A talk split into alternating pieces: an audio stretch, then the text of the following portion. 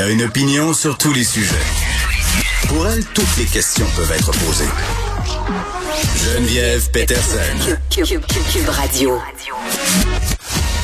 Salut tout le monde, bienvenue à l'émission. Tout d'abord, bien évidemment, on continue de suivre ce qui s'est passé à New York un peu euh, aux alentours de 8h27 ce matin. Au moins 16 blessés, c'est le décompte qu'on a actuellement des tirs qui ont retenti dans une station de métro.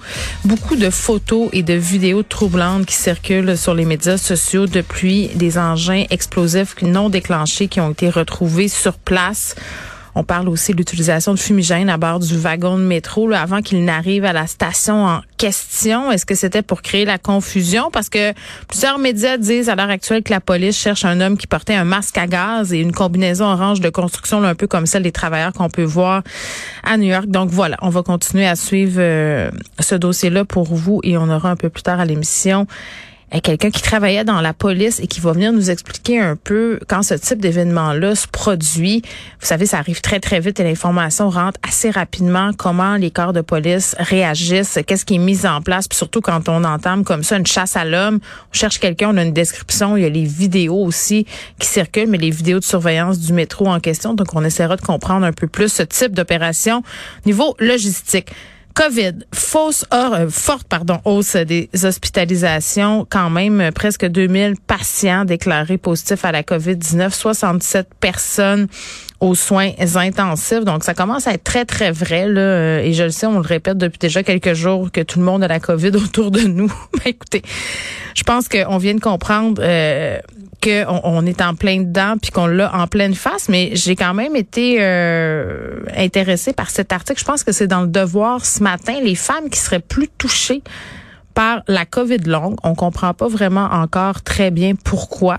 Mais ce serait le cas. Puis on sait là que concernant les découvertes quant à la COVID, euh, les informations rentrent au fur et à mesure et on a tous cette information-là, tout le monde en même temps. Donc là, à ce stade-ci, c'est ce qu'on sait.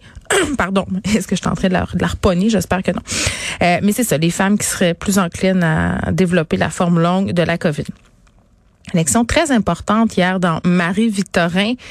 Euh, la CAQ qui l'emporte. Shirley Dorisman, une infirmière, euh, une candidature qui avait beaucoup fait jaser.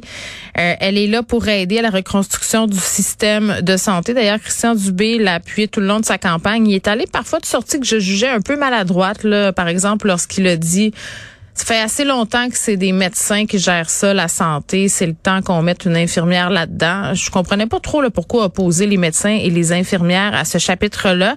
Mais moi, tout ce que j'ai à dire sur la candidature de Madame de Risman, qui, on se le rappelle quand même, a tenu des propos très durs sur le gouvernement Legault.